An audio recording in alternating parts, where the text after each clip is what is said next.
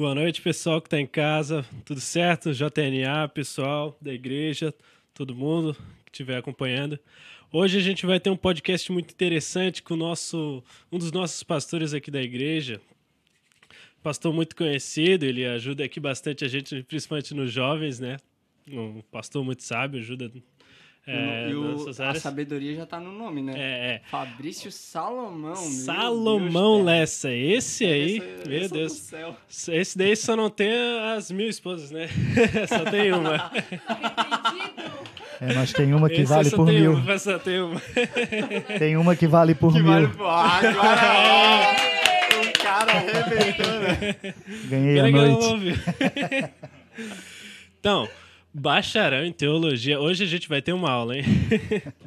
Esposo, como já comentado, da Cleonice Lessa, né? E pai, da, da, nossa jovem e de uma das nossas crianças aqui da igreja. Pai da Rebeca e da. Como é que é a irmã dela? Alicia. Alicia. Alice. A falar Alice. achou que ela era criança. então, hoje ele vai estar aqui com a gente, vai estar é, nos elucidando sobre o tema de Jesus Cristo e a religião.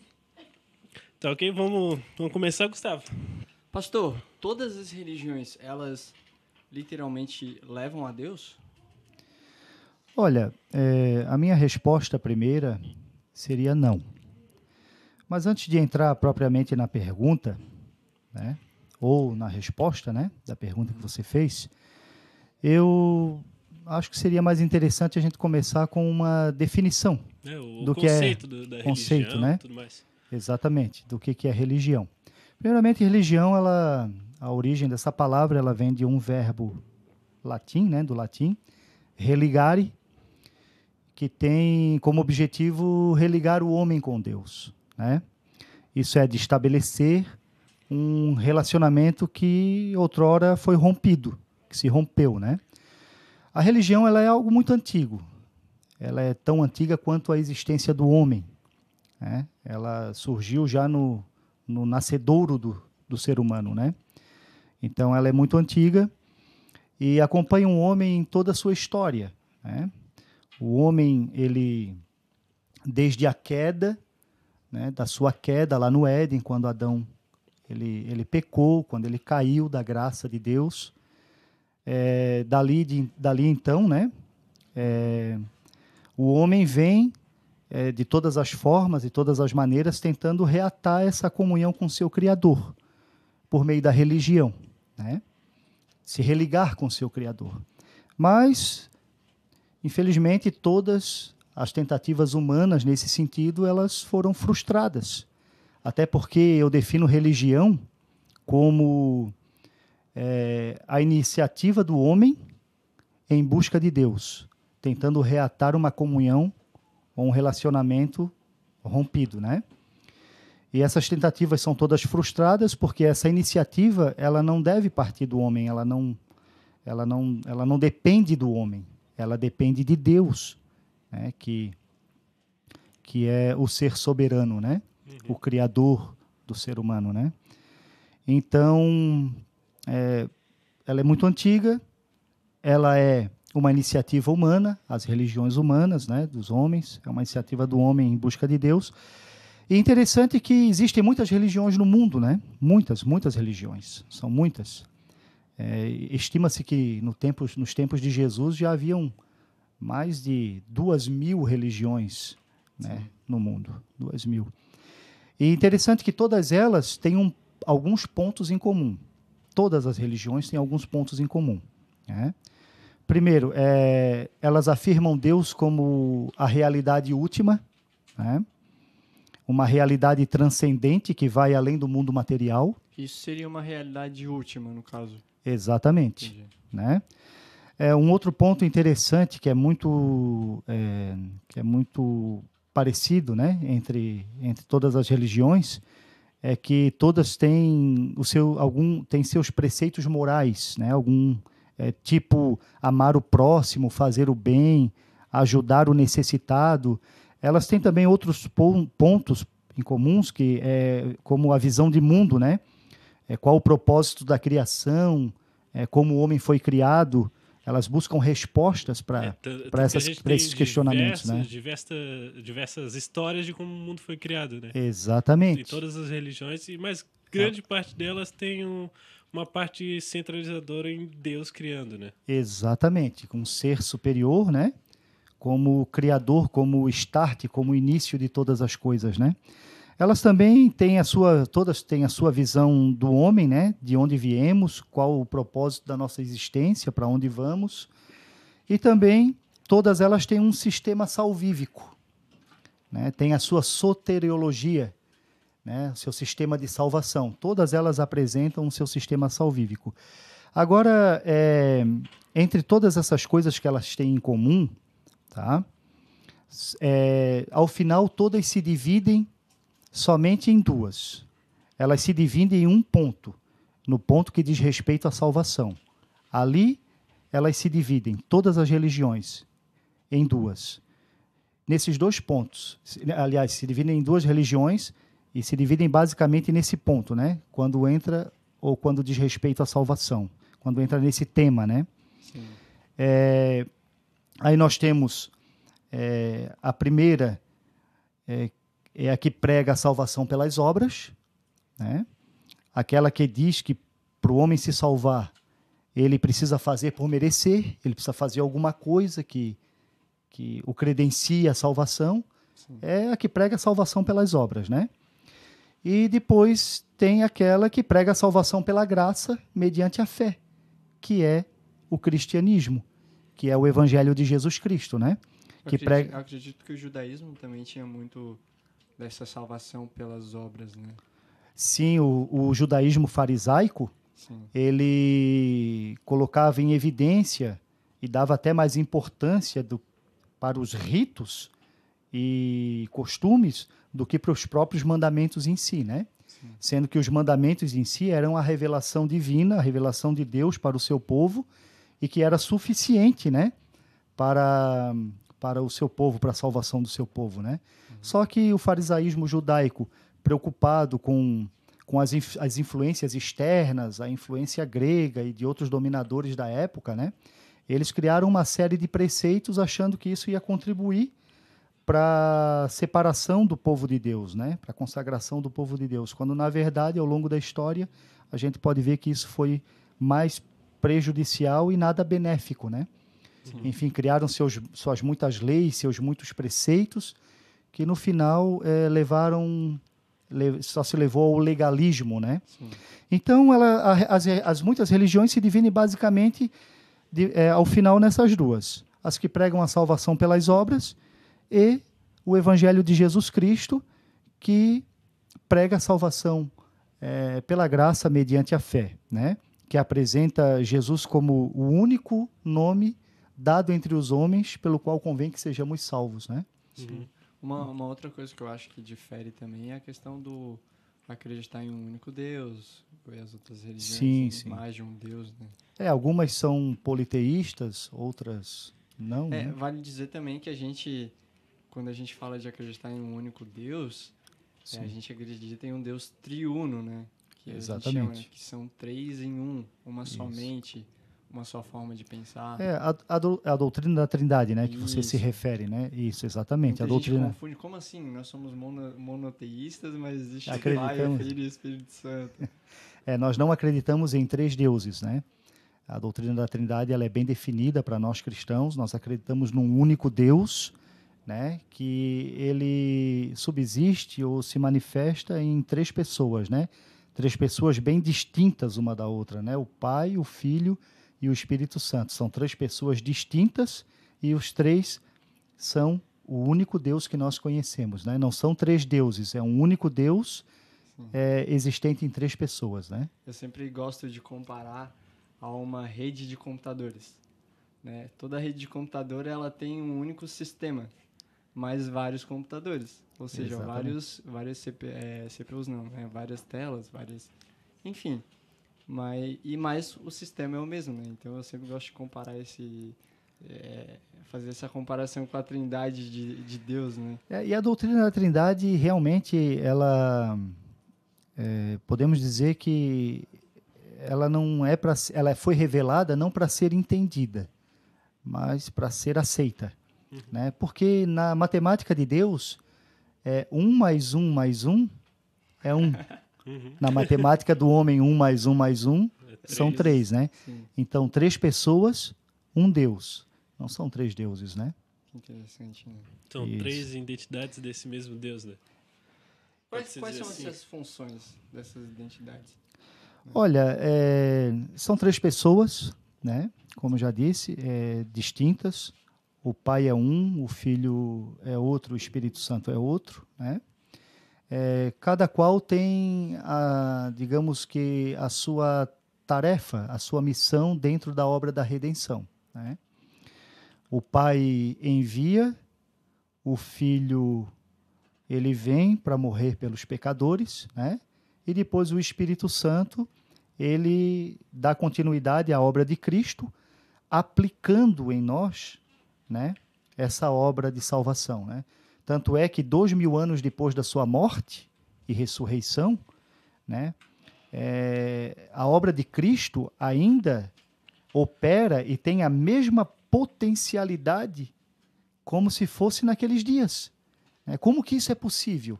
Como que essa obra, dois mil anos depois, ela tem o mesmo poder, a mesma potencialidade, o mesmo efeito como se Cristo estivesse aqui pessoalmente, né? Por meio do Espírito Santo, né? Que é parte dessa Trindade, né? Divina. Vale ressaltar também que, quem sabe para quem nos ouve, né? Que há uma certa resistência por parte de alguns cristãos com relação a esse a esse esse título Trindade que se dá a essa revelação, né? Uhum. Eles dizem que a Trindade não existe, que isso foi invenção dos homens. Não, na verdade não. A Trindade é apenas um título.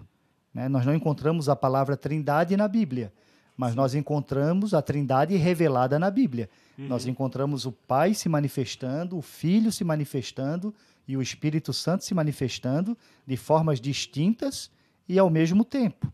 E, né? e se reconhecendo entre si. No né? próprio batismo de Jesus, né, a gente pode ver que quando Jesus é batizado, o Pai ele, ele fala do céu, né? Esse é o meu filho amado, a minha alma tem nele prazer, e é visto o Espírito Santo descer na forma corpórea de uma pomba. Então você vê ali uma manifestação das três pessoas da Trindade, né? Se manifestando ali é, de formas distintas ali, né? Uma das outras. Então você vê que a Trindade ela é, ela é uma ela está revelada na Bíblia, né? Porém o termo Trindade, um termo teológico, podemos assim dizer, né? Claro, ele foi assim como outros termos, né? Foram então depois é, é, é, é dados pelo homem para uhum, dar para distinguir, né, uma determinada doutrina, né? Sim. Basicamente isso. Mas voltando à pergunta, quando todas as religiões levam a Deus? Eu disse na minha resposta que não. Por quê? Porque, como eu disse, a religião, né, no, no, assim, no sentido comum, ela é, ela é, a iniciativa do homem em busca de Deus. É, mas, por causa do pecado, é impossível o homem é, se aproximar de Deus. Como eu disse, é necessário que haja uma iniciativa de Deus em direção ao homem. E isso aconteceu.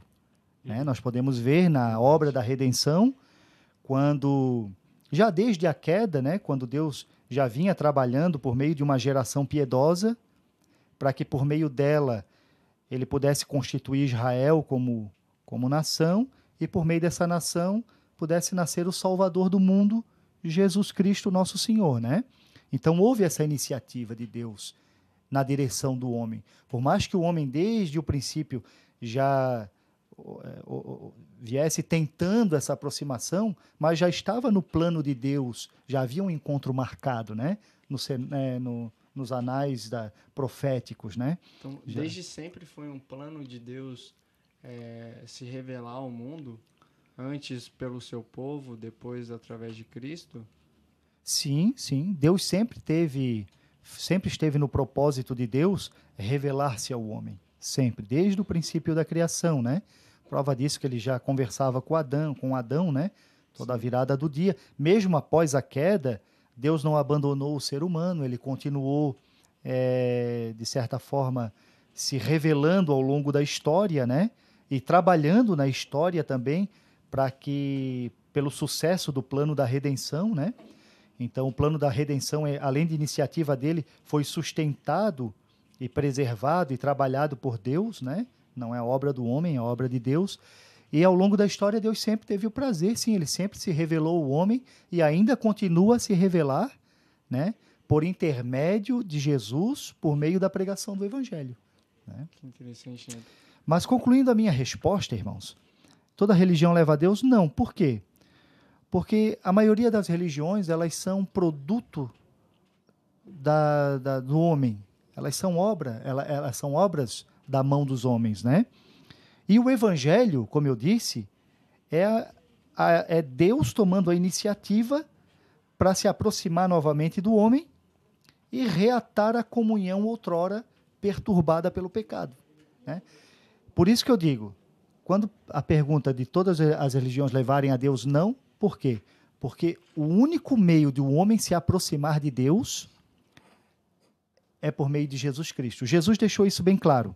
João 14,6. Eu sou o caminho, a verdade e a vida. Ninguém vem ao Pai se não for por meu intermédio, por mim.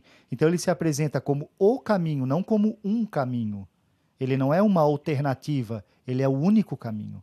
Ele é o único meio pelo qual Deus estabeleceu para que os homens se cheguem novamente a Ele, sejam perdoados dos seus pecados, né? E tenham novamente essa comunhão restabelecida por meio de Cristo. Então, o único meio de chegar-se a Deus é por meio de Jesus. Jesus é a religião, podemos assim dizer, né? O cristianismo, né? Que conduz o homem novamente a Deus. Tá? E antes de Jesus, né? Até, inclusive, aqui na igreja, né? A gente tem sim, esse sim. questionamento. Beleza, a gente é salvo porque crê que Jesus... Salvos pela um dia, fé. Isso, um dia isso. veio, né? Mas e quem, quem, quem... Como é que funcionava a salvação antes de Jesus? No Antigo Testamento. Exatamente. Isso é interessante. então, interessante. Ou, ou não judeu, né? Sim, Hebreu, sim. No caso. É, no Antigo Testamento, a salvação em toda a Bíblia, ela, ela sempre foi pela fé, mesmo no tempo da lei, né? é, como que, basicamente assim, antes de Cristo, as pessoas eram salvas crendo no Cristo que viria. No Novo Testamento, os homens são salvos mediante a fé também, crendo no Cristo que já veio. Entendem? Então a salvação, ela sempre foi pela fé, tá? No, em Deus, né? Por meio da fé, Deus sempre salvou o seu povo. Então, pela fé, porque mesmo é, agora se tratando ali, quando nós olhamos lá para o povo de Israel, é, as, a lei de Moisés, todas aquelas leis, aqueles ritos cerimoniais do, do, sacrifício do templo, todas aquelas questões ali, né? Então, Deus estabeleceu aquele, claro que era um, um, um era uma, uma forma é, transitória, provisória, né? Isso é quando Cristo se manifestou e se revelou, aí sim, aquilo, todas aquelas coisas passadas eram figuras, apontavam para Cristo que viria, né? Então o povo fazia aquilo sabendo que aquilo apontava para o Cristo que viria. Tanto é que todo aquele cerimonial, é, todos aqueles sacrifícios estabelecidos e praticados no templo, ordenados por Deus, tudo aquilo ali é, apontava para o Cristo que viria, e o povo fazia aquilo acreditando com fé em Deus, porque Deus ordenou que fosse feito aquilo e que fazendo aquilo eles seriam perdoados, né? Sim. E teriam a sua Sim. comunhão, acesso a Deus, o seu Criador. Então, Deus ordenou que fosse feito assim, eles, por meio da fé e da obediência, faziam aquilo acreditando que, não, se Deus falou que nós fazendo isso, nós somos perdoados e temos paz com Ele, então vamos fazer porque nós acreditamos, porque foi Deus que falou. Então você vê que, então assim eles faziam e pela fé, porque acreditavam que fazendo porque Deus mandou era o suficiente e assim eles faziam. E então Deus os salvava, a salvação acontecia, né? Ela se desenvolvia dessa forma, mas a gente pode ver que a base sempre foi a fé, acreditar no que Deus falou, né? É interessante que tem um salmo que eu não me lembro agora no número, no número de salmo especificamente, mas ele é um salmo de Davi, onde Davi ele fala que de que adianta os sacrifícios se não for de coração. É, é, o que Davi, Então, isso, De exatamente. que adianta eu sacrificar a Deus, né, fazer tu cumprir todo o ritual, mas sem fé, Sem, sem a fé, exatamente. Sem a, sem a fé, isso é, sem a verdadeira motivação do coração, a fé em Deus, né? Aquilo não as coisas não passam de obras vazias, né? É necessário que haja fé. Tudo que a gente vai fazer para Deus é preciso fazer com fé. né? Até Paulo, Paulo chega a falar isso em uma das suas cartas que o que a gente faz sem fé é pecado, né? Então não Porque tu pode tá ser. Nós não podemos fazer nada eh, relacionado com as coisas de Deus que não seja por fé, né? Sim. Porque senão não passa de obras vazias, né? Farisaicas, diga- digamos assim, né? Então eu imagino que a- tenha respondido a pergunta, né? Se todas as religiões levam a Deus. Jesus é o único caminho que leva a Deus. O Evangelho é o convite de Deus, a iniciativa de Deus, dizendo aos homens: venham, se aproximem, né? Porque por meio da morte do meu filho, eu abri um novo caminho para que aqueles que creem tenham acesso e podem, possam che- chegar a mim, né? Já dá uma pregação do domingo. Opa, já anotei. Verdade. Depois ouve o podcast, eu vou, vou falar, ó, você ouviu no podcast. Legal, legal. Vamos para a próxima então, pastor. Claro, claro. Essa pergunta é interessante. O cristianismo, a religião, cristianismo, ele é o maior inimigo de Cristo? Ele che... essa, é, essa é interessante. Essa foi pra botar no fogo, hein? Essa é cabulosa. É, elucidando é, na parte histórica, né, do que tudo que aconteceu até agora Sim, sim. e, e no, no catolicismo, no, no- nos evangelhos, né? O- Realmente, o cristianismo ele foi um inimigo de, de Jesus? Olha, é, como é que eu posso te dizer? É, mediante, quando chegou essa pergunta para mim, eu confesso que ela me provocou.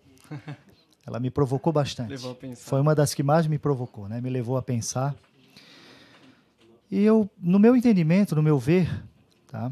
O cristianismo, ele só é o maior inimigo de Jesus quando ele deixa de professar a Jesus como Senhor e Salvador.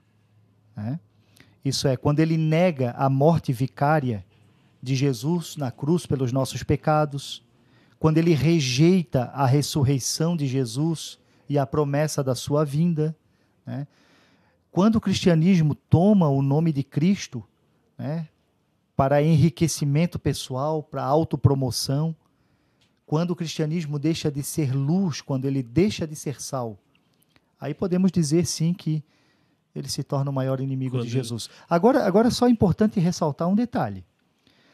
O cristianismo, o cristianismo mesmo, propriamente dito, ele nunca será o maior inimigo de Jesus. Até porque quando ele, ele deixa, ou ele começa a negar todas essas coisas que eu citei aqui, ele já não é mais cristianismo.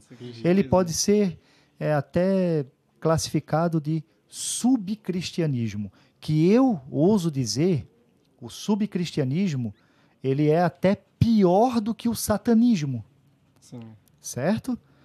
Por quê? Porque o subcristianismo ele vem com uma roupagem de piedade, com uma roupagem de cristianismo, Usando o nome de de verdadeira religiosidade, mas na verdade, né, é, ele vem trazendo uma meia verdade. E nós sabemos que o propósito de Deus é toda a verdade a todos os homens. Uhum. Deus não trabalha com meias verdades. Não existe, na verdade, meia verdade, né? É, é interessante que a gente vê nas cartas de Paulo e João combatendo essas, falta, essas falsas é, seitas, né? Sim, sim. Foi, inclusive, por muitos anos, o principal foco de Paulo ali nas cartas, né? De Paulo, de Tiago, João. João, ele foi um grande, um grande soldado, digamos assim, né? No combate contra as heresias. Foi um grande apologeta. Paulo também, né? eles, combateram. é, se você for ver na- nas cartas de João, ele, ele combate é, diversos tipos de heresias e uma das principais que, que rondava o arraial do povo de Deus na época, né, que ameaçava, era a falsa doutrina, doutrina de que Jesus ele não havia vindo em carne, né, mas ele era um ele, havia, ele era um espectro, digamos assim, né? Ele era de alguma substância que não humana, né? E- e isso é, era profundamente é, prejudicial à própria doutrina, né? Porque nós sabemos da importância da humanidade de Jesus e eles atacavam a humanidade de Jesus. Por isso que João, por várias, por diversas vezes, ele, ele diz: olha, né, e o Verbo se fez carne e habitou entre nós e vimos a sua glória. Quando ele estava lá ao pé da cruz, você vê que ele foi, dos que estavam lá, ele foi o único que que trouxe ali, re- registrou, trazendo a evidência para gerações futuras, ele disse, olha, o soldado, ele foi, quebrou a perna dos ladrões que foram crucificados com o Senhor, à direita e à esquerda. Quando ele foi para quebrar as pernas de Jesus, ele vendo que Jesus já estava morto, o que é que ele faz? Ele pega uma lança Fura. e fura o lado do Senhor, né, entre as costelas. Aquele, aquela lança, os- a, o- a gente sabe que os romanos eles eram exímios executores, né? Errou. Eles eram especialistas em execução. Aquele soldado, ele sabe, ele sabia perfeitamente aonde ele queria colocar aquela lança. E ele atravessa entre as costelas procurando atingir o coração do Senhor. E você vê que João diz: Eu vi e dou testemunho disso, que quando ele perfurou a lança, eu vi sair é, água e sangue, né? Interessante que isso é uma prova forense, Uhum. porque quando ele diz que viu água e sangue, ele, ele- não existe nada de místico nesse relato. tá? A única coisa que existe nesse relato é João querendo mostrar a todos os seus leitores que quem estava ali pendurado na cruz não era um espectro, mas era um homem verdadeiramente.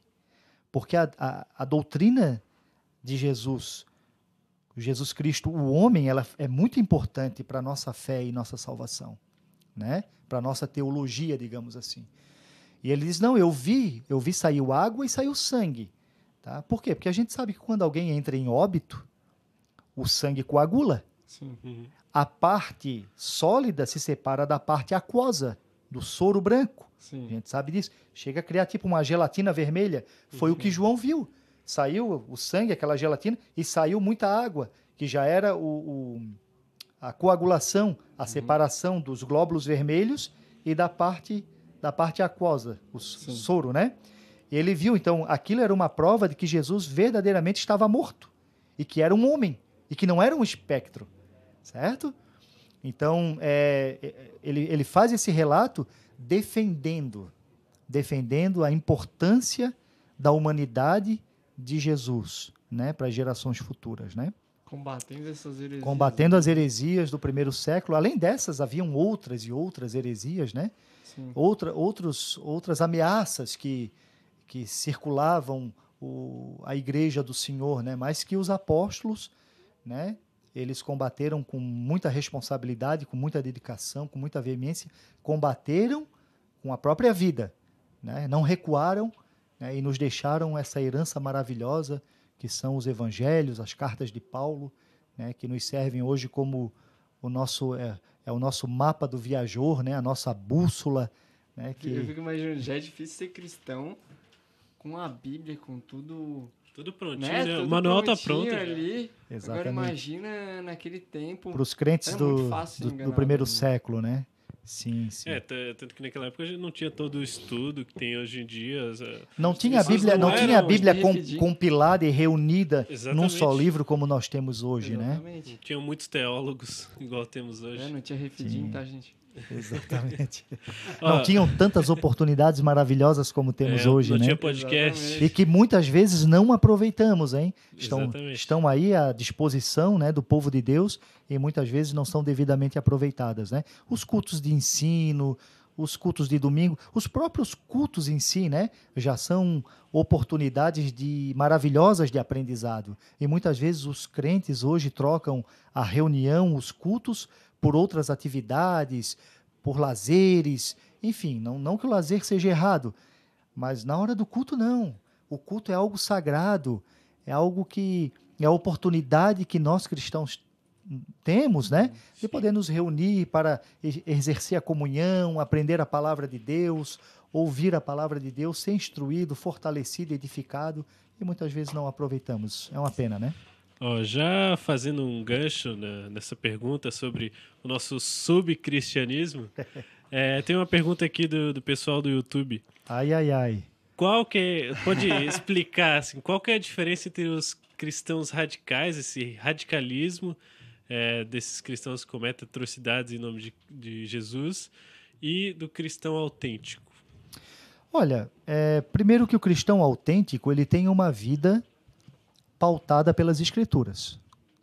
É, ele, ele é cumpridor dos mandamentos do Senhor Jesus. O cristão autêntico, ele nada mais é do que uma extensão do próprio Cristo na terra. Certo? De que forma? Isso é, nós sabemos que quando abraçamos a fé, quando nos convertemos a Deus verdadeiramente, nos rendemos a Cristo, Sim. nós passamos por um processo chamado de novo nascimento. O novo nascimento, em resumo, é a natureza de Cristo que é plantada em nós, né? Sim. regenerando o nosso coração, operando em nós uma mudança de mente e de direção, né? E evidenciando tudo isso por meio das nossas obras, né? Então, se eu sou verdadeiramente cristão, sigo verdadeiramente os ensinos de Jesus e o, cristian... e o verdadeiro cristianismo bíblico, né? Eu vou evidenciar isso por meio das minhas obras, e as minhas obras, elas são pautadas em Cristo, na sua vida, nos seus ensinamentos, né? E não na violência ou em porque há vários tipos de violência, né? Nem sempre pegar em paus e pedras nós podemos chamar somente isso de violência, né? Violência psicológica. Tem também. vários tipos de violência, né? Violências que tipos de violência que muitas vezes nós cometemos até em nossos relacionamentos com o nosso próximo, né? É, infelizmente é uma realidade, né? Mas eu como cristão, um cristão verdadeiro, nascido de novo, né? Que tenho é, tenho o fruto do Espírito, tenho tenho a vida guiada pelo Espírito, evidenciar evidencio isso por meio do fruto, o fruto e as suas virtudes, né? Automaticamente dessa forma eu vou ser uma extensão do próprio Cristo na Terra, né? E nós sabemos que Cristo sempre pregou a paz, sempre pregou o amor, né? Sempre Sim. teve sua mão estendida para levantar o caído, né? Para restaurar o ferido, né? Para salvar o perdido, eh, para limpar aquele que estava sujo, enfim, né? Para acolher aquele que havia sido eh, rejeitado, abandonado, desacreditado, enfim. Eu vou ser parecido com o próprio Cristo. Eu acho que isso responde à pergunta, né? Imagino próprio- eu, O né? próprio Jesus disse, né? Porque tive fome e me deste de comer, Exatamente. tive sede. Me deixe Então, de ele se beber. põe nesse no lugar de pessoas que que estão desfavorecidas, né? E Exatamente. aí os próprios discípulos vão perguntar, "Ah, mas quando é que o Senhor teve fome? Quando vocês encontraram um deste um destes pequeninos, né? Exatamente. Exatamente. A verdadeira religião, isso é expressada em uma religiosidade saudável, né? Sim. Ela, ela é exatamente isso. Ela faz de mim uma extensão do próprio Cristo na Terra, né? Então, eu acho que é, com isso ou nisso nós nós encontramos a chave, né, para solução de todos os conflitos, né? É Sim. ser parecido com Cristo, né? Pode dizer também que por mais bondoso que Cristo foi, ele nunca fez amizade com o mundo, né? Nunca. A gente confunde às vezes. A gente, a gente não pode confundir o amor de Deus, ele não é um amor irresponsável. Né? Nós temos uma compreensão é, de amor, de justiça, né, pautada na nossa própria experiência. Mas a gente não pode esquecer que nós somos seres caídos. Isso é manchados, depravados pelo pecado o pecado ele, ele, nos, ele manchou o ser humano, isso é, ele depravou o ser humano é, de forma muito profunda, causou é, problemas profundos na, no, no, nosso, ele afeta nosso prisma de mundo, nossa compreensão a respeito de Deus, né? É, ele afetou o ser humano em todas as suas áreas. Tanto é que isso é uma doutrina bíblica que se chama a doutrina da depravação total a depravação ela foi total. O pecado afetou todas as áreas do ser humano. Tanto é que Paulo, quando faz um raio-x né, do ser humano, ele diz que o homem está contaminado da cabeça aos pés. Né? A depravação é total, porém não absoluta. Porque ainda que o pecado tenha nos manchado, a queda tenha nos depravado, mas ainda resta por causa da graça de Deus e pelo fato de Deus não ter abandonado a humanidade apesar da queda e do pecado, ainda resta alguma coisa boa em nós. Né? E essa coisa boa que resta em nós, a gente chama isso de graça comum. Né? Isso é, Deus não abandonou a sua criação e ainda a preserva. Até porque se Deus tivesse abandonado o ser humano após a queda e deixasse ele em livre curso ao seu próprio destino, não tenha dúvida que o mundo já não existiria mais. Não ia durar nem 30 anos. Prova disso, tu pega o livro de Apocalipse. Há um, o livro de Apocalipse existe ali um, um período onde Deus deixa a humanidade ao seu próprio destino e começa a julgar o pecado. Se você for ver no livro de Apocalipse, em pouco tempo, a terra, você vê ali na descrição de Apocalipse, uma descrição de como vai ficar a terra nesse período, ela quase que praticamente ela fica inabitável. Né? Os homens começam a se destruir numa velocidade muito grande. Por quê? Porque é tempo de juízo. Só que isso está reservado para o futuro. Quando o homem cai lá no paraíso, quando ele cai, quando ele, ele é manchado pelo pecado, quando ele rompe seu relacionamento com Deus, Deus não o abandona. Mas Deus ainda continua a trabalhar nele por meio da sua graça comum Deus ainda preserva o homem e a humanidade, por quê? Porque Deus ainda tem os seus propósitos para cumprir, né? Seus propósitos estabelecidos a cumprir ainda é, na Terra, na raça humana, na história dos homens, né? Então Deus preserva o homem por meio da sua graça comum. Né? Essa é a graça que Paulo diz lá em Romanos 5,20, porque onde abundou o pecado, superabundou a graça? Não, não, a gente, a gente é, há uma, quando se fala da, das doutrinas da graça, nós, nós entendemos como a graça comum e a graça especial. Sim.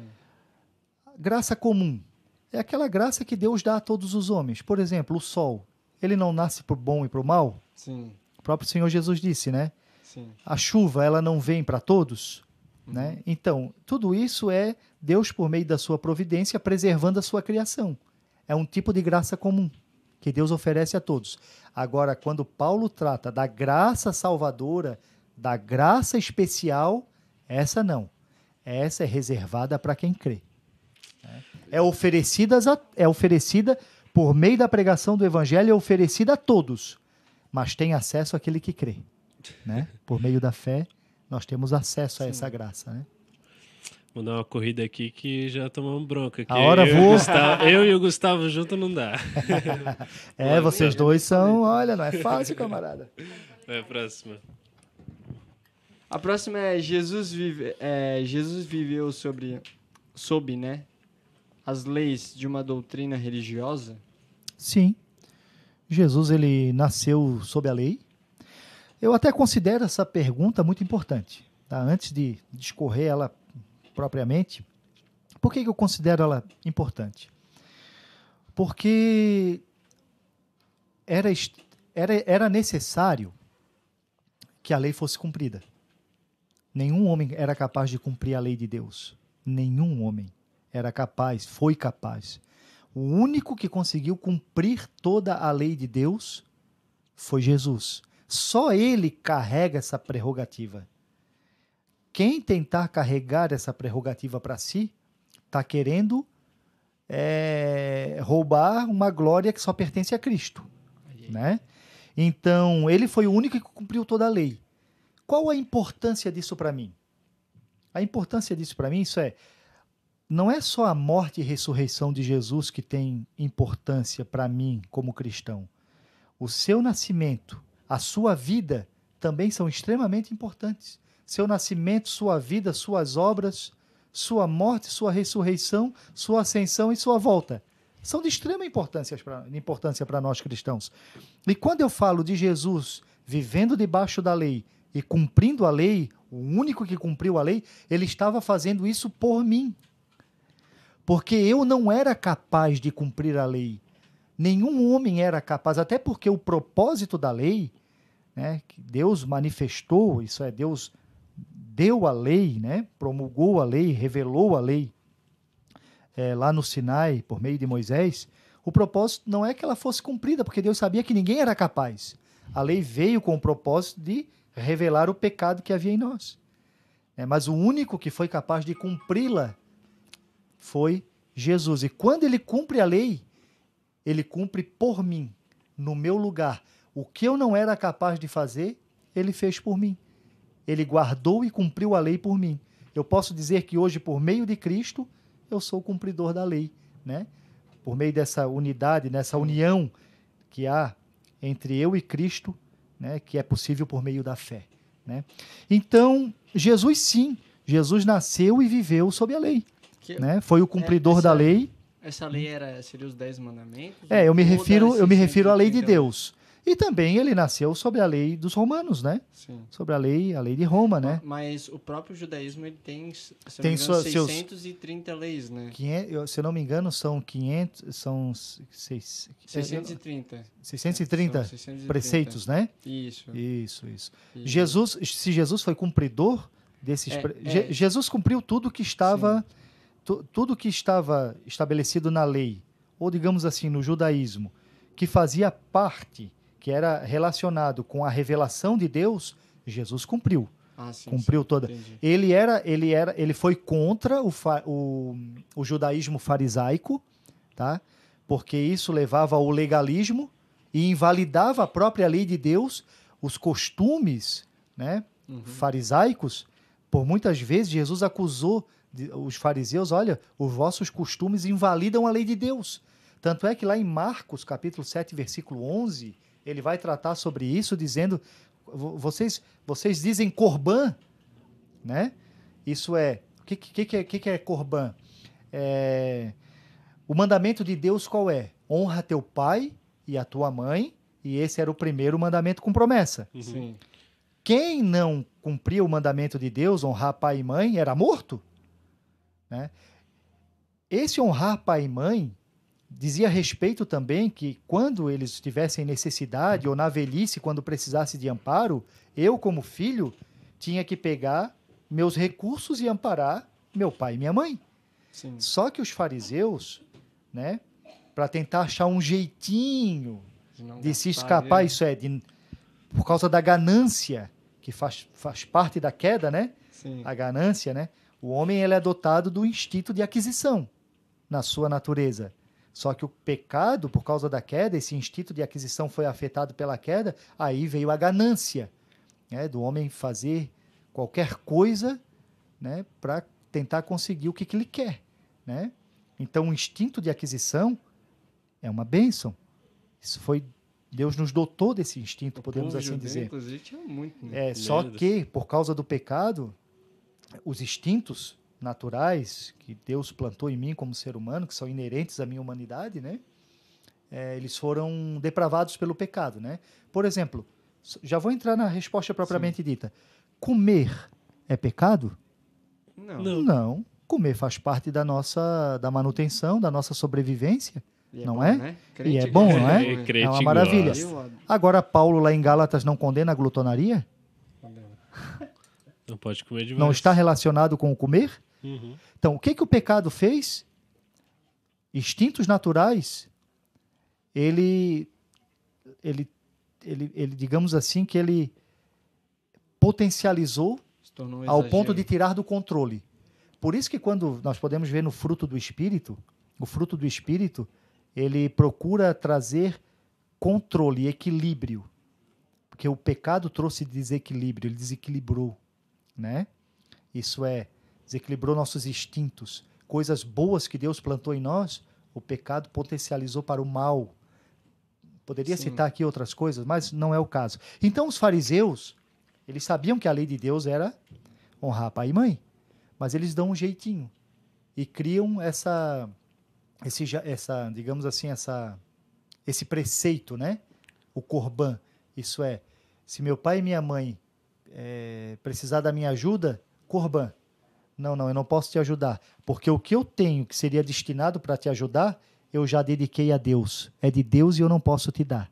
Ali, É. Isso era corban. Eles diziam, eles diziam que dedicavam a Deus e ao templo, né? Eram, con- havia consagrado isso a Deus, esse recurso a Deus, e por isso não poderia ajudar o pai. Então, eles criaram um preceito para invalidar um mandamento. Até o diabo Pô, se surpreendeu. É, essa- posso falar, po- né? posso falar que isso acontece hoje em dia? Corban, não nesse sentido de ajudar pai e mãe, Podemos mas dizer que de, de- de- do dinheiro, mesmo do jeitinho- dinheiro, da ajuda ir para a igreja e não ir para quem precisa. é um, é, é um assunto que É, esse é nós, nós iríamos. É polêmico, é polêmico, né? É, claro que, mesmo polêmico, nós sempre temos que tratar com, com equilíbrio, né? Uhum. Mas é, aí nós teríamos que entrar na questão da, da, da, da- da- doutrina dos dízimos e ofertas, né? E Que vale dizer que isso não prevalece somente em um meio cristão, né? não, não, não. Isso são em todos os, todas as religiões que professam a fé cristã, elas exatamente, têm essa prática, né? exatamente, exatamente. Então é, Jesus viveu é, sobre a lei, sim. Ele foi apresentado no templo, foi circuncidado ao oitavo dia. Ele foi oferecido quando ele nasceu, né? Ofereceu-se ali duas pombinhas prescritas na lei. Eles não tinham condições de oferecer um cordeiro. José e Maria eram pobres, né? Eles oferecem, oferecem as pombinhas prescritas na lei. Ele cumpria as datas festivas de Israel. Ele celebrava a Páscoa. Ele peregrinava é, habitualmente para Jerusalém, que isso fazia parte né, do judaísmo, peregrinar, visitar Jerusalém, o templo, né?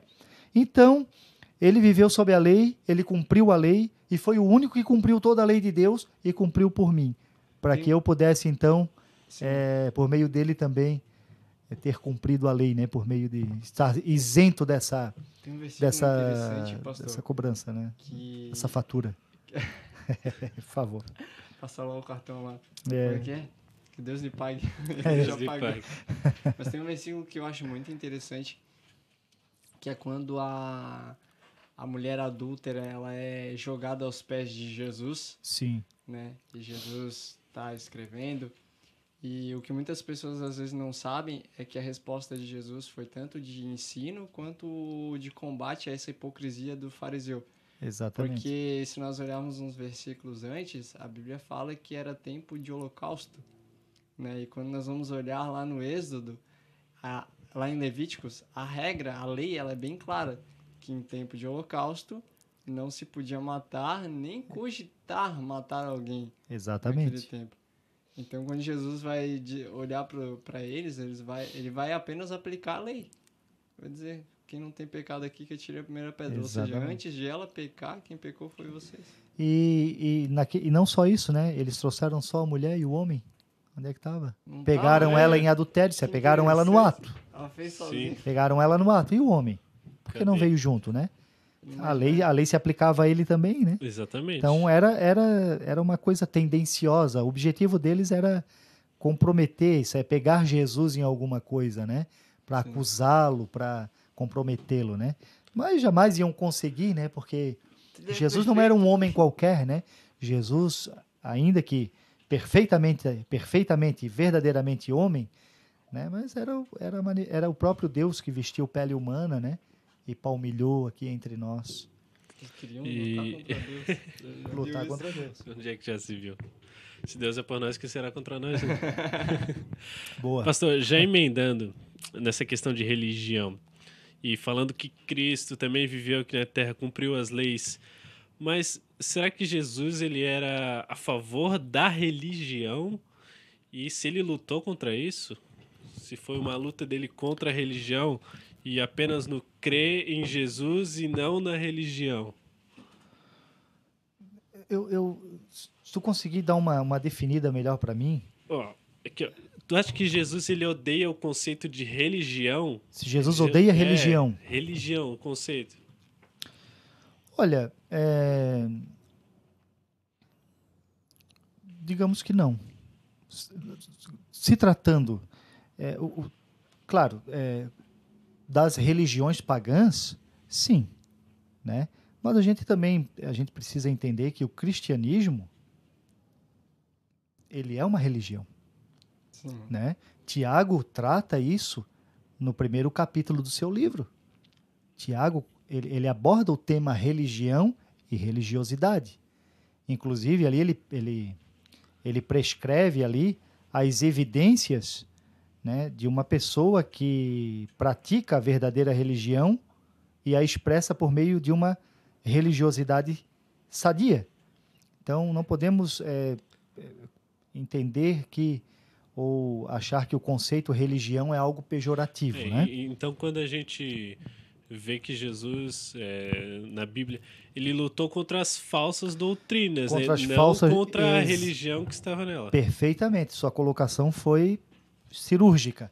Esse mesmo Isso. de doutrina. É, ele combateu as falsas doutrinas. Tanto é que o judaísmo era a religião oficial da época.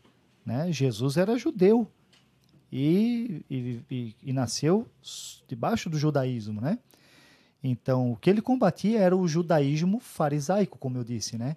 Mas no judaísmo, as coisas do judaísmo que eram reflexos ainda da, da, da, da, da verdadeira revelação de Deus, da revelação original, Jesus era cumpridor, era praticante, sim. Tá? Então, se Jesus odeia a religião, ou se ele odiou a religião da sua época, não. Ele refutou e condenou foi o judaísmo farisaico, né? que distorcia a religião que Deus havia revelado a Israel. Isso sim.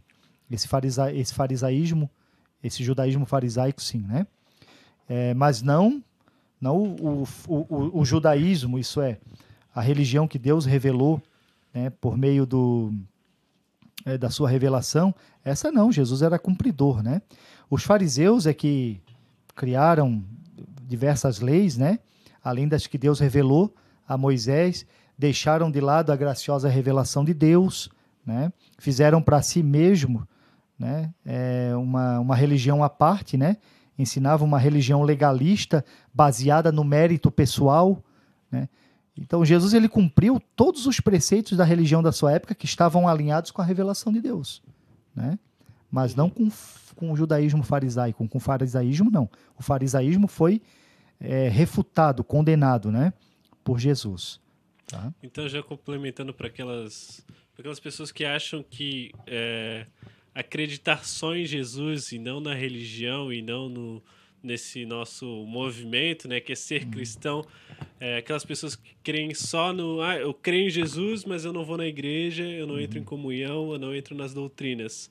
É, isso então se aplica para essas pessoas. Não, não é só o conceito de Jesus, é a religião, é o cristianismo, é Deus. É, quando, quando, eu, quando eu entendo e enxergo o cristianismo como uma religião, né? Cristo é o seu fundador, né? E a prática, né? Se expressa por meio de uma religiosidade pautada nos ensinamentos de Jesus, né?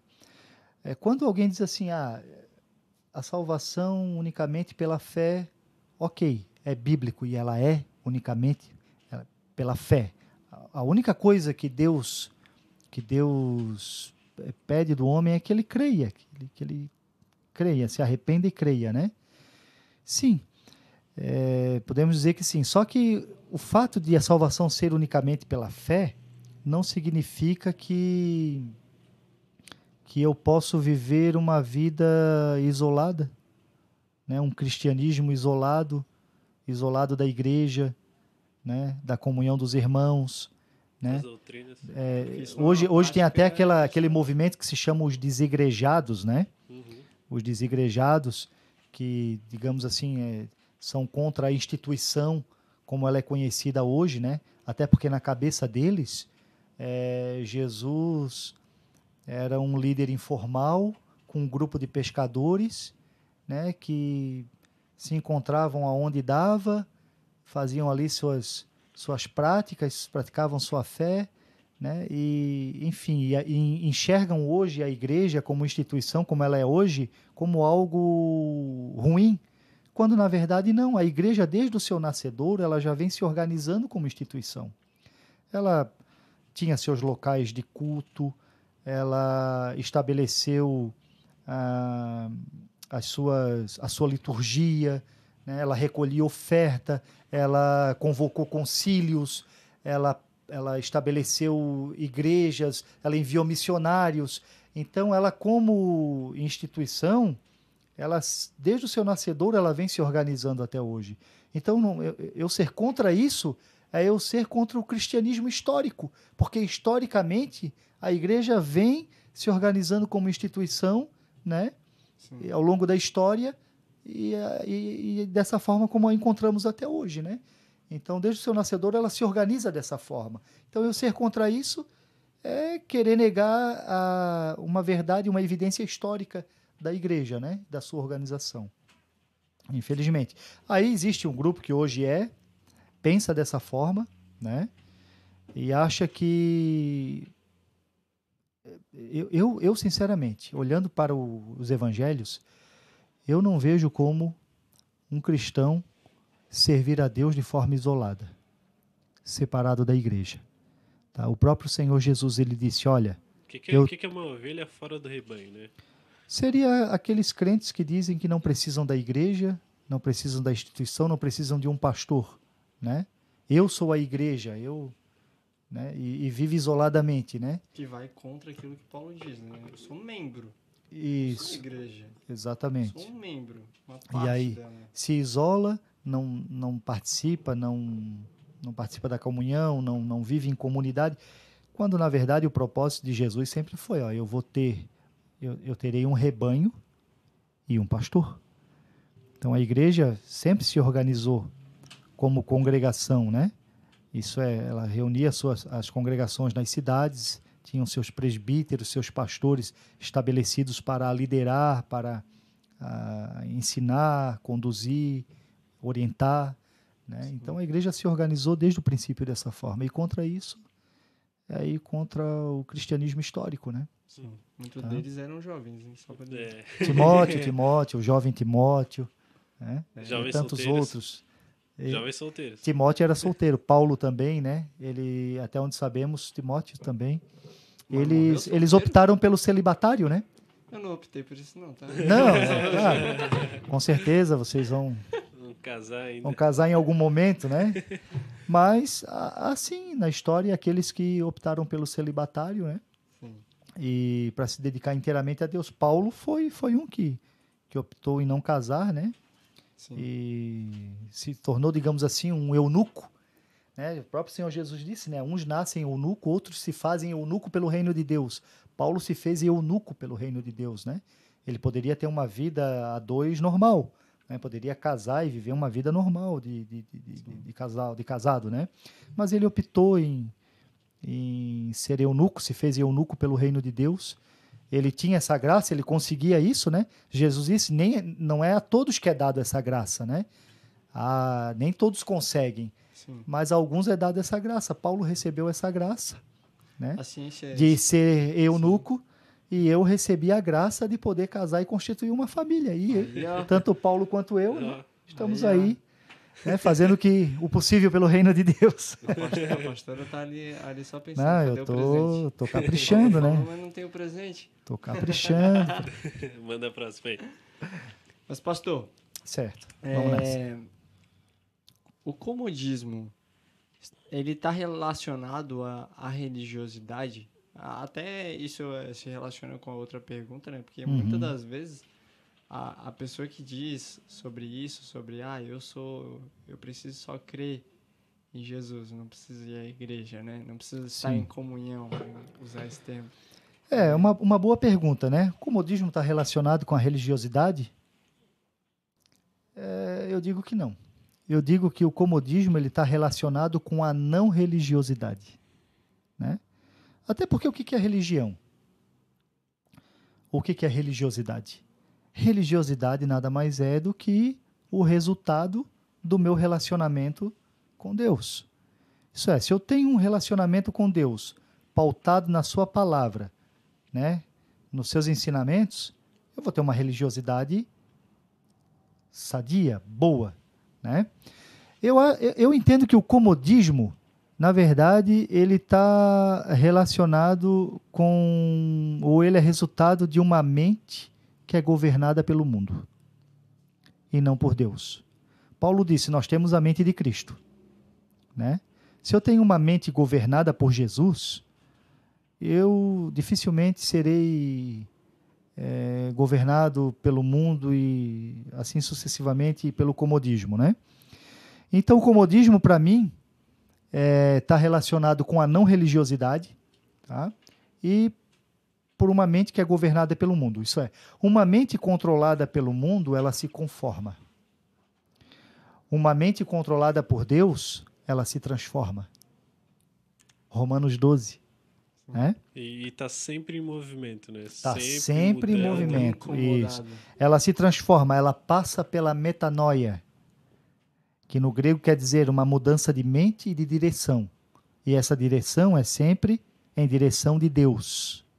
Né? Então, se a minha mente é governada pelo mundo, conformismo. Se a minha, o comodismo, né? Sim. Se a minha mente é governada por Jesus, se eu tenho a mente de Cristo, como disse Paulo em Romanos 12, né? mas transformai-vos pela renovação do vosso entendimento. Então, essa transformação, né, ela se passa pela palavra de Deus e pela mente de Cristo. Paulo disse: Nós temos a mente de Cristo. Então, governados por, governados por Cristo, transformação. Governados pelo mundo, né, é acomodação, né, Vai dizer conformismo. que essa transformação dura a vida inteira, né? Tá sim, sempre, sempre sim. transformação. Exatamente. A nossa. é, a salvação, como vocês estão falando, essa transformação dura a vida inteira, sim. É, a salvação, se você for olhar a salvação, ela é apresentada na Bíblia nos três tempos: passado, presente e futuro. Se você, você vai encontrar textos na Bíblia que diz assim: ó, eu fui salvo. Você vai encontrar textos dizendo eu estou sendo salvo. E você vai encontrar textos dizendo eu serei salvo. Mas espera aí, eu fui, eu sou, eu serei. Os três. Você foi, você está sendo e você será. Por que, que a Bíblia trata dessa forma? Porque a salvação, quando nós olhamos os três tempos da salvação, é, na nossa conversão, nós cremos, somos justificados pela fé, somos salvos. Sim. Nós fomos salvos, ali fomos salvos. Só que a salvação não. O processo de salvação, ou a salvação em si, ela não para por ali. Ela continua por meio da santificação. É um processo. Sim. Porque vai durar toda a nossa vida. Né? E ela vai culminar na glorificação.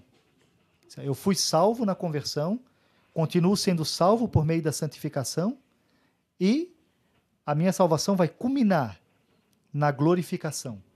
Então, a salvação ela acontece nos três tempos. Por isso que é, é algo que vai, essa transformação é algo que vai perdurar ao longo da nossa vida, né? Ao longo da nossa É vida. possível perder essa salvação? Ai, ai, ai. Não sai do foco. Não sai do foco. E hoje a gente fica até meia-noite. Aí nós teríamos aí um debate é porque muito Paulo- longo, Porque né? Paulo, ele fala sobre o abandono da fé. Sim. Né? O pró- inclusive, o próprio motivo de Paulo ter sido morto foi por uma denúncia de alguém que era discípulo dele. Alexandre o Latueiro. Entende? Isso. Então foi alguém que conheceu a Jesus, que conheceu a fé, né? Sim. Olha, é um tema bastante polêmico, Sim. tá? Não, De- se, se É, é um, não, é um, é um, problema. não, é um tema que, que já é discutido há mais de 500 anos, Sim. né? Por duas vertentes é, muito importantes do cristianismo, né? É o calvinismo e o arminianismo, né? Sim. Se tu perguntar, pastor Fabrício, o senhor, olha, eu sou, posso dizer que eu sou, posso dizer que eu sou, dois. posso dizer que eu sou calminiano, Calminho. porque diz que todo cristão, né, de joelhos ele é um arminiano e de pele é um calvinista, né? Mas enfim, eu tô brincando, eu não vou entrar nessa discussão, Sim, sim. né? Até até porque ela não não, não é não seriam em poucos minutos que nós é, conseguiríamos chegar a uma conclusão. Em outros- 500 Vamos anos fazer- não chegaram, Já tem né? uma pauta podcast aí, Calvin. É, mas o conselho que eu dou é: se pode perder a salvação ou não, o conselho que eu daria, ou o que eu penso é o seguinte: é, não vale a pena correr o risco, né? Sim. Vamos Vamos pagar seguir. pra ver, né? Vamos, é, vamos, não vou É pagar para ver. Vamos, vamos seguir firmes em Jesus, olhando sempre para Jesus, né? É, firmes na fé, com os pés firmados na rocha, olhando para o alvo, aguardando dos céus a manifestação gloriosa do Filho de Deus, que ele virá buscar a sua igreja, virá buscar aqueles que estão por ele esperando, né? Amém. Meu Amém. Deus. Oh, maravilha. Essa Sair bonito desse enrosco, hein? Essa cara quando é vendedor. Ó, nos né? bastidores, nos bastidores eu prometo responder. Tá com a ficha aí, mano. Vamos pra, pra mais uma, pular 10 aqui, vamos pra 11. Como evitar a religiosidade extrema? Boa. Há, há como conciliar ser cristão e ser religioso ao mesmo tempo? Vamos começar pela segunda. Sim. Há como conciliar, até porque é, praticando o cristianismo, né? Eu posso dizer assim que estou praticando a religião de Cristo, Sim. que posso afirmar com, como cristão e com todas as letras que é a única religião verdadeira. É forte, é polêmico. Muita gente que vai ouvir isso, quem sabe, vai Vai pode achar radical O demais. YouTube derruba o nosso canal. É, enfim, né? É, vocês não vão fazer corte nessa parte. né?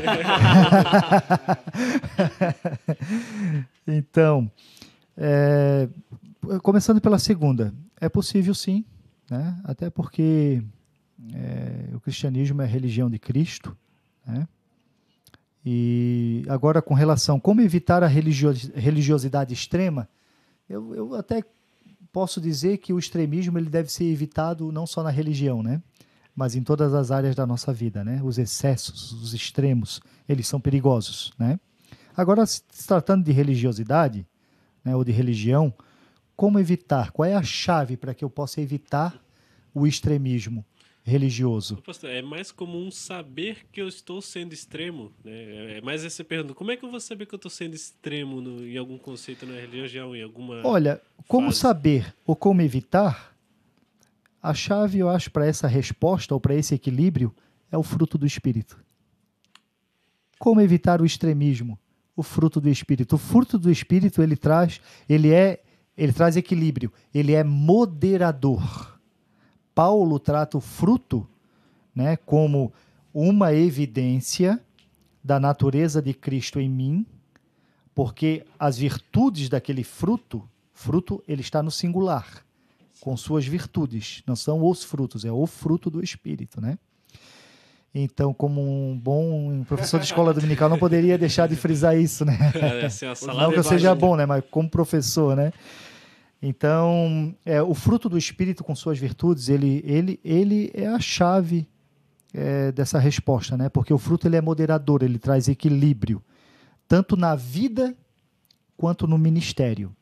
Sim. Paulo deixa muito claro isso. Se você pegar é, 1 Coríntios capítulo 13 e no capítulo 14, Paulo ele diz assim, olha, se eu desse toda a minha fortuna, se eu entregasse o meu corpo para ser queimado, é, e desse todos os meus bens para os pobres, mas se eu não tivesse amor, de nada resolveria. Aí, lá no capítulo 14, quando ele vai tratar dos dons, você vê que o fruto ele é tão importante quanto os dons. Você vai ver que Paulo, no seu ensinamento, ele deixa claro que o uso dos dons, ele precisa ser seguido do fruto. Isso é, se eu não tenho fruto, é bom nem usar os dons. Porque até no uso dos dons, sem o fruto, eu vou avançar aos extremos. E isso vai gerar problema. E a gente sabe pela experiência, nós pentecostais, que os extremos, quando presentes, os prejuízos que eles causam. E por que que há extremos até no uso dos dons? Falta do fruto. Né? O fruto é tão Usar importante o dom de uma maneira errada, né? Uma, falta do pra um fruto. motivo errado. Porque se eu tenho fruto, se eu tenho amor, se eu sou longânimo, se eu tenho paciência, se- enfim, né? Se eu tenho as virtudes, sou guiado pelo Espírito e essas virtudes elas estão em mim, né? Eu automaticamente vou usar os, os dons com moderação. A minha vida cristã ela será equilibrada, né? E a chave é o fruto. Até no uso dos dons. Aí Paulo diz assim, ó.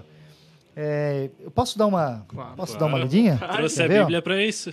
É, eu até queria É um abrir. podcast só de Bíblia. Muito bom. 1 Coríntios, capítulo 15, olha só. Não, perdão, achou, diga 14, né? Quem achou, diga amém. Não achou de Ó, ninguém disse amém. dominical. Paulo diz aqui, ó, seguiu o amor. Primeiro, amor. Ele vai falar sobre os dons, mas ele Sim. começa pelo elemento moderador. Pressuposto. Segui o amor e procurai com zelo os dons espirituais. Isso é, não adianta tu perseguir os dons se tu não tem o fruto. Primeiro o fruto, depois os dons, né? Mas principalmente o de profetizar, e aí ele vem ali, né, trazendo uma série de orientações, prescrições a respeito do uso dos dons e dos dons espirituais. Mas ele começa, É um seguir o amor. Aí no, no capítulo anterior ele diz, olha, ainda que eu falasse a língua dos homens, dos anjos, e não tivesse amor, seria como um sino que tine. Não teria valor nenhum. Então, o fruto do Espírito, o amor, que é o, é o, é o primeiro da relação das virtudes apresentada ali do fruto, é o amor. O fruto é moderador. Então, evitar os extremos, tanto da religiosidade como em qualquer área da nossa vida, como cristão, a chave é o fruto do Espírito. Né? Enfim. Amém? Acho que respondi essa Amém, pergunta, né? Com certeza. É, essa aqui veio do Instagram. Ai, ai, ai. Deixaram lá na caixinha de perguntas. Encerra, né? terminou, terminou. terminou, que horas Polêmica, tem? hein? 10h31, hein? Vou cobrar hora extra. Nós devemos. cum- A gente deve cumprir a, a lei dos homens, mesmo quando ela fere alguns princípios bíblicos? Olha, essa lei dos homens, estamos falando das leis Estado, Isso, isso. Federação, Exatamente. certo. Não está tratando então de, de usos e costumes, né? Não, não. Ah, que bom, nem quero entrar nessa. então, devemos cumprir a lei dos homens quando elas entram em choque com a lei de Deus? Olha, se, se a gente for para. Claro, se a gente for, não, a gente tem que ir né, para a Bíblia. É, Romanos capítulo 13. Posso dar uma lidinha em Romanos capítulo Claro, 13? Óbvio. Tá. Romanos capítulo 13. Rom- Romanos, É, olha Romanos só. vale dizer que na, na Vamos para Paulo. escola teológica foi o livro mais bem indicado assim da Bíblia. O Romanos? Aham. Não, Romanos. Romanos é, Ele o. fala de tudo. Romano é Romanos ele é considerado como a cadeia do Himalaia. Como assim? Da Bíblia ele é considerado a cadeia é, a cadeia de montanhas do Himalaia. E o capítulo 8, o pico do Everest. sério? Sério, sério. O capítulo Eu vou chegar em 8, casa, vou ler o capítulo o capítulo 8 é considerado o Pentecostes de Paulo. Sim. né, a vida pelo Espírito, né, o Espírito como, como ajudador, o gemido do Espírito. né, ali no capítulo 8 ele trata, é, ele começa com nenhuma condenação e ele termina falando de nenhuma separação, Sim, sim. Do amor. nenhuma condenação há para os que estão em Cristo Jesus, que não andam segundo a carne, mas segundo o Espírito. Né? Depois, mais na frente, ele vai dizer né, é, que nada poderá nos separar do amor de Cristo. Ai, ai, ai, aquela pergunta aí. Hã? pode perder. Nada nos separará do amor de Cristo, nem a morte, é, nem o porvir, nem os anjos, nada, nada nos separará, nos separará do amor de Cristo, né? É, enfim, então ele começa com nenhuma separação, começa, começa com nenhuma condenação, termina é, sem nenhuma separação. Ele fala da vida no espírito, enfim. Romanos, Romanos foi um livro que impactou a história da, da, da, do cristianismo em diversos momentos. Né? Agostinho, Agostinho ele se converteu lendo Romanos. Né? Lutero, Lutero se converteu lendo Romanos. Circunstâncias em que Paulo estava, né? Quando escreveu a carta, né? As, as, e as circunstâncias que ele se encontrava, Ele se encontrava, bem, né? bem lembrado. É. Né, o Lutero, ele, ele leu, né, quando ele leu E o Justo Viverá da Fé, ali foi o estupim, Lutero foi o estupim da reforma. A reforma depois seguiu-se, né, com outros reformadores, e continua até hoje, podemos assim dizer, né? Mas o estupim foi Lutero. E Lutero, como é que tudo começou? Romanos. Né? Romanos é um livro importantíssimo. Quem puder estudar o livro de Romanos, faça-o. Inclusive, alguns, alguns teólogos ousam dizer, tá? Me provocasse falar de Romanos. alguns teólogos ousam dizer que o livro de Romanos, tá? Alguns chamam até de o Evangelho de Romanos. Claro, não estamos desprezando, ou essa fala não quer desprezar nenhum outro livro do Novo Testamento. Mas digamos assim que, por alguma situação, se perdesse todos os outros livros do Novo Testamento e só tivesse Romanos, ele seria suficiente, sim, para nós entender todo o Evangelho. Paulo, Romanos é um tratado teológico de Paulo que foi compilado de forma muito profunda, metódica, sabe? Ele trata de todas as doutrinas da graça, né? Da- da- da- das doutrinas do Filho de Deus. Romanos é um livro completíssimo. Estude, estude, leia, que vale a pena. né? Então aqui o capítulo 13, devemos cumprir a lei dos homens. Olha, vamos, vamos ler dois textos. Primeiro o que, que Paulo diz aqui, ó, capítulo tre- 13 de Romanos, submissão às autoridades. Toda pessoa esteja, esteja sujeita às autoridades superiores, pois não há autoridade que não venha de Deus. As autoridades que há foram ordenadas por Deus. Por isso, quem resiste à autoridade resiste à ordenação de Deus, e os que resistem trarão sobre si mesmo condenação.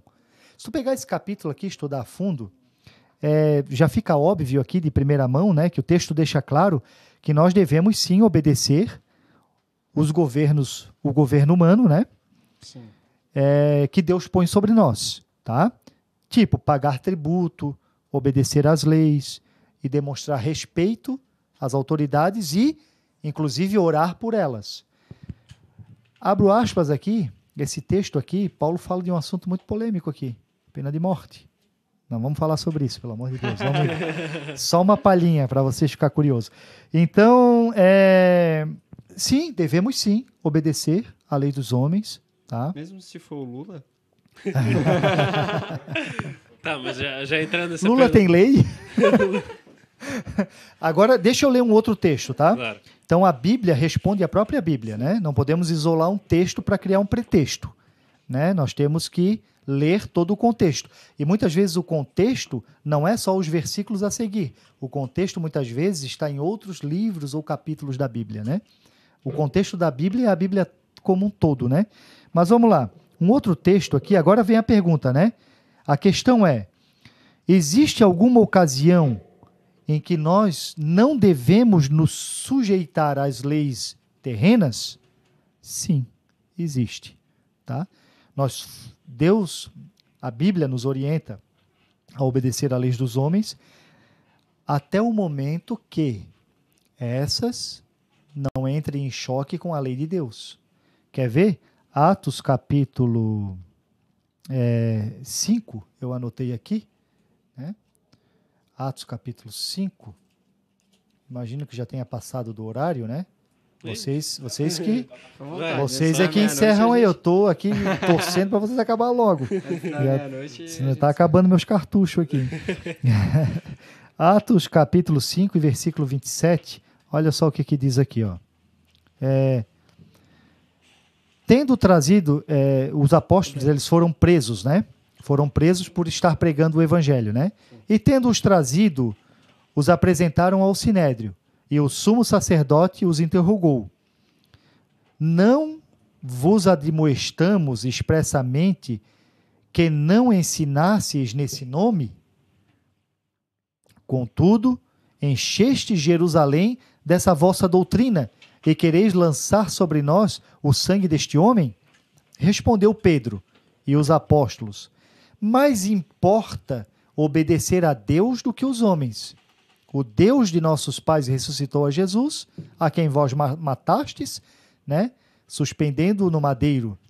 Deus, com a sua destra, o elevou a príncipe e salvador para dar a Israel o arrependimento e a remissão dos pecados. Então você vê aqui, os apóstolos são levados à presença das autoridades que já haviam ordenado a eles que não falassem mais no nome de Jesus. Né? Eles desobedeceram a essa ordem. Por quê? Porque a ordem das autoridades entrava em conflito com os mandamentos de Deus. Aí Pedro diz: Olha, mas vale nós obedecer a Deus do que os homens. Pedro, você vê, os apóstolos ali não, eles não são desaforados, mal educados, eles não deixam de se submeter à autoridade deles, né, no sentido de que se deixam ser conduzidos, se apresentam, né, eles cumprem todas as exigências das Sim. autoridades em eminência, né, só não deixam de pregar o evangelho, porque a ordem de não pregar o evangelho entrava em choque com o mandamento de Deus. Aí eles disseram: não, nós nós não vamos, essa ordem não. Essa entra em choque com o mandamento de Deus. Então, quando uma ordem, uma lei humana, ela entra em choque com os mandamentos de Deus, nós não somos obrigados e não devemos nos sujeitar a elas, tá? tá. Então aqui nós podemos ver nesse texto, né, que se as leis da terra, da terra contradizer os mandamentos de Deus, não somos obrigados a nos submeter a elas não deixaremos de aceitar ou reconhecer a autoridade. Mas importa obedecer a Deus e não aos homens. Tá, então isso é. já responde a pergunta aqui do, do Luiz Henrique. E Sadraque, Mesaque e Abidinego? Sim, vários exemplos, né? O próprio Daniel, né? O próprio Daniel desobedeceu a um decreto do rei, né? Sadraque, Mesaque e Abidinego também, né? Não se curvaram, era decreto que se curvassem. Eu lembro que quando eu era eu ainda era recruta do, do exército. Depois eu, eu enganjei, enganjei, né? É, fiz curso de cabo e tal. Sim. Mas quando eu ainda era recruta, eu lembro que eu li num jornalzinho que circulava é, nos quartéis, era um jornalzinho informativo do Brasil todo, e estava contando lá uma, uma história de uma determinada unidade onde o comandante ordenou que todo mundo que entrasse para servir, para fazer o expediente, né, todo soldado, todo militar, tinha que prestar continência para uma imagem que tinha na entrada do quartel. E tinha um soldado crente ali que ele desobedeceu a ordem do comandante. Ele desobedeceu a ordem no sentido de que ele não prestou é, continência àquela imagem, porque isso feria a, a sua fé, né? E ele desobedeceu aquela ordem. Ele foi preso, né? Claro que depois é, por meio de advogados e enfim, né? Eles é, intercederam pelo rapaz e o rapaz ele teve que ser solto até porque aquela ordem, além de ferir o, a fé, né? Sim. Ir contra o mandamento de Deus, o rapaz ele fez certo, ele não se curvou, foi preso, né? Mas a ordem daquele comandante também estava em desacordo com a própria Constituição e o próprio regulamento do Exército, né? Era uma ordem absurda. Mas hum, eu, eu muito me alegrei a ler a história na época, porque aquele soldado, ele não se curvou, ele preferiu ir para a cadeia, ele não deixou de se submeter à autoridade. Ele disse: Ó, estou aqui, né? se eu tenho que ir para a cadeia, eu vou, mas ir contra o mandamento do meu Deus, não. Eu pago com a própria vida. Um exemplo, né? É, mas não. E contra o mandamento. E foi o que fez Sadraque, Mesaque e Abdenego preferiram ser jogados numa fornalha a dar as costas a Deus, né? Mesma coisa Daniel. Daniel não atendeu ao decreto do imperador, mas ele continuou entrando no seu quarto, buscando a Deus, orando. Ele foi jogado na cova dos leões, né? E não sofreu nenhum dano, porque Deus honrou a sua fé, esteve do lado dele e foi com ele, né? Vocês sabem que é, é John, John Bunyan, Bunyan, ele que escreveu o livro do Peregrino, né, que é o segundo livro mais lido depois da, depois da Bíblia, o livro mais lido é o Peregrino, né? Inclusive eu tô eu faço uma leitura dele todas as noites. Não, quase todas, né? Não posso mentir. Ou em algumas noites eu e a Alice, eu e a Alice estamos, eu estou tô, tô incentivando a Alice a leitura, né? E a gente lê um pouquinho sempre. Ela lê um capítulo, eu leio outro. Mas o John ele foi ele foi preso porque na época ele não podia pregar. Ele não era habilitado. Na época para você ser pregador tinha que ter habilitação, uma autorização do governo. Ele não Sim. tinha. E ele não tinha, não é que ele não quisesse ter, mas ele não tinha qualificação para poder se habilitar né, a Sim. ter essa credencial. Mas mesmo assim, ele tinha uma chamada. E ele, ele pregava, foi ordenado que ele não pregasse mais por falta dessa credencial. Ele continuou pregando, ele foi preso, né? Sofreu ali, se sujeitou às autoridades, Sim. sofreu uma dura pena injusta né? Mas eh, foi parte da história dele, né? Não.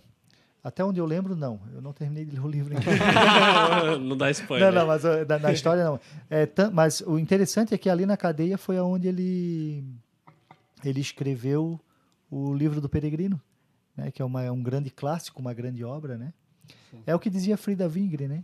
Os mais belos hinos e poesias foram escritos em tribulação. Meu Deus. E do céu as lindas melodias se ouviram na escuridão, né? Vocês sabem em que, em que situação que Frida escreveu esse hino, né? Se eu não me engano, foi na morte da filha dela. Né? Isso, uma, uma filhinha dela morreu. Ela estava em viagem missionária. No estado onde ela, onde ela estava, eu não lembro bem se era Lagoas. Eu falei, no, eu falei na, na, na mensagem, quando eu preguei ali na, no, no aniversário do coral, e lá onde ela estava, é, quando souberam que a menininha que morreu era filha dos, do pastor, de pastores, né? O padre da cidade não permitiu que ela fosse enterrada no cemitério da cidade. E não houve lugar para enterrar. Tiveram que enterrar num lugar abandonado, num lugar clandestino. Sim. E isso, além de perder a filha, ainda ter que enterrar como indigente, foi uma coisa. Oi? Uhum foi quilômetros interior adentro, né? Sim. Na cidade onde eles estavam. E isso foi assim um choque, um, foi um golpe muito, muito dolorido para eles. Eles voltaram então é, para sua casa, muito abatidos, muito, muito feridos com a situação, né? Já não bastasse o peso da, da missão, o peso da obra, ainda uma coisa dessa, né? Diz a história que o, o Gurnavingre ele se trancou no quarto muito abatido, desanimado, e ele foi orar. E ele dizia para Deus na oração dele, dizendo: Meu Deus, eu, eu renunciei o meu povo, minha nação, vim para o Brasil para trazer a tua palavra a esse povo, e olha como esse povo me trata. Né? E ali ele até desejou desistir de tudo e ir embora. Né? E nisso Frida estava na cozinha, né? muito, muito abatida, muito dolorida também.